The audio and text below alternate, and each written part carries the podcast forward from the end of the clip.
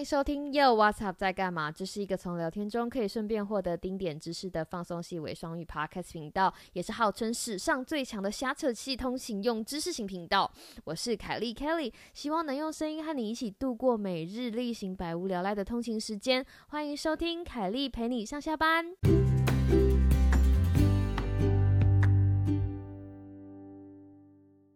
哎，你是要去上班还是刚下班？不管你是现在要去上班还是刚下班，请都让凯莉的声音陪你一起上下班。Hello，欢迎回来，新的一集凯莉陪你上下班。在节目开始之前。我们一如往常的要进行夜配一波。那个经过这个周末，经过我认真的在上周五的 推荐之后呢，我们的 IG 追踪人数已经来到了一百六十个人了耶！那如果你有 IG 呢，欢迎你订阅我们的 IG 频道。还有，如果你使用 Apple Podcast，非常需要你的评论，请给我们一点评论，给我们几颗星星，那我们会在那里跟你做回应。好了，今天是要跟大家说什么事情呢？既然是一个礼拜的新开始，我们要来提供给大家一个非常有用的，就是小秘诀，就是让能够让你今天下班回家，就是还是能够神清气爽啊，神清气爽，感觉非常有精神。怎么说呢？我来跟大家讲一个故事，比较了解，就是在星期六的时候。这个星期六就是我居住的这个城市天气非常的好，然后我在中午的时候我就觉得说，哎，下午可以做一点家事啊，然后把家里就是从头到尾打扫一遍，然后我你知道我想好好多好多好多事情，觉得我可以做，但是在那之前我就觉得，哎，既然下午要来辛苦一下，那我。中午应该要先你知道犒赏一下自己，所以我决定大吃一顿，好大吃一顿。我就点了所有我喜欢吃的东西，就是外送到家，然后我就大吃一顿。然后的结果就是我在吃完饭之后就睡着了。没错，就是你就感到满满的疲倦，然后觉得诶沙发感觉很舒服，躺一下没有什么关系，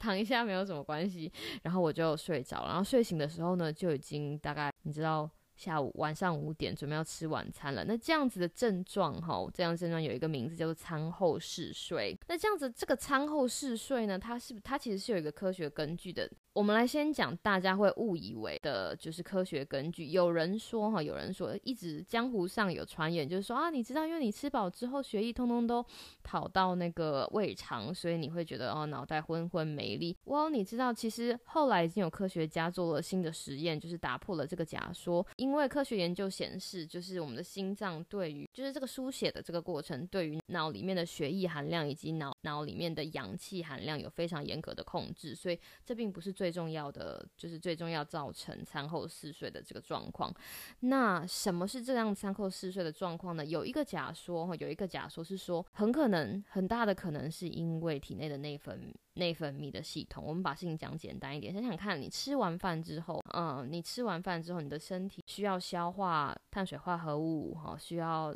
消化蛋白质，需要消化脂质，然后会有像胰岛素，胰岛素就会被大量分泌，然后让你吸收营养。素那当胰岛素大量分泌的时候，身体其他相对应的一些激素或者是内分泌就会进行了一点点改变，譬如说血清素或者是呃褪黑激素。所以当这些身体里面的小，我们就说身体里面的微小环境，这些内分泌跟压力不大的化学东西，然后在改变的时候，就会造成了你觉得啊好舒服哦，好想睡的这个感觉。那这样子的感觉就造成了餐后嗜睡。所以啦，如果今天你想要像我一样，如果我们把时间拉回到上 星期六的下午，如果你想要。有一个神清气爽的星期六下午，可以做很多很多事情，或者是你希望，好比说今天如果是星期一晚上，你下班了回家，后你想要怎么讲？你想要陪陪陪陪家人啊，或者在晚上在小孩就是哄小孩睡觉之后，还可以跟你的伴侣有一个非常，你们还可以然后约一点小会啊，然后聊个天。那么你应该要做的事情就是你要注意你的晚餐，你知道吗？因为有一个我看到一个很有趣的报道说，晚上在五点到七点是一个魔鬼时间，因为大家在很累下。下班之后，在这个魔鬼时间就会吃，就是会想要疯狂的吃，然后用食物让自己的心灵感到感到 感到满足。那疯狂的吃，如果在外面买的东西，很有可能就是会高油，对不对？高油，或者是很多碳水化合物，或者有大量的蛋白质，然后大量蛋白质。其实这样子没有错，但是这些食物在消化这些食物之后会带来的餐后嗜睡的症状，就是我们不想要的。你不希望你吃完饭就倒，对不对？因为你一倒了之后，很多事情之后的事情就没有办法做，就没有办法进行很顺利的，就是你对于日常生活的规划。那么要如何改善这样子餐后嗜睡的症状呢？其实最重要事情，对了，第一，你还是你不能吃太大量的食物，就是你你要你。大概要知道说，OK，我若饱了就停止吃了。还有第二个重要事情就是你要追求一个平衡，就比如说哦，碳水化合物你不能狂吃面包，对不对？或者是你不要，嗯，你知道，就像美国大家都会就会说，有的时候大家会疯狂的吃很多大量高蛋白的食物，像火鸡呀，哦，火鸡火鸡肉，像感恩节的时候不都会大吃特吃火鸡肉嘛，然后再吃那个，嗯。马铃薯泥啊，或者是你知道很高油的炸鸡啊，这些东西就是那个比例你要抓好。只要这个，只要你把饮食的比例抓平衡来哈，这个就是餐后嗯嗜睡的状况就比较不会不会不会发生。还有另外一件事情就是少吃精致的食物，因为这件事情大家应该已经听到烦了，就是电视上很常常说，然后我们不要吃精致食物，为什么呢？因为你的精致的东西其实它被它被消化的非常的快，那这些。精致的食物被消化的速度比较快，会造成血糖血糖 P U 的上升。那血糖 P U 的上升会让你的胰岛素就大量增加。那我们刚刚讲了，当你胰岛素大量增加的时候，后续就像连锁反应一样，会造成你知道很很很容易导致餐餐后嗜睡的症状。所以你要吃一些，比如全全谷类啊，哈，全谷类或者是全或者是食物，不是食品。然后你要避免掉那些会让你血糖疯狂上升的那些精致的精致的碳水化合物，像比如说你知道白面白饭巴拉巴拉那些东西。当然还有还有一件事情你可以做，就是餐后好餐后就是你可以起来动一动，让你的就是你知道伸伸展一下，就是让你的身体不管是你知道动，其实运不一定要做很激烈的运动，然后就是动一动。那动一动其实有的有有一些好处，就是除了会让你怎么讲会减缓这种会减缓餐后嗜睡的症状，嗯，同时它也会也会平衡你身体里面的内分泌系统，然后让你的身体变得更健康。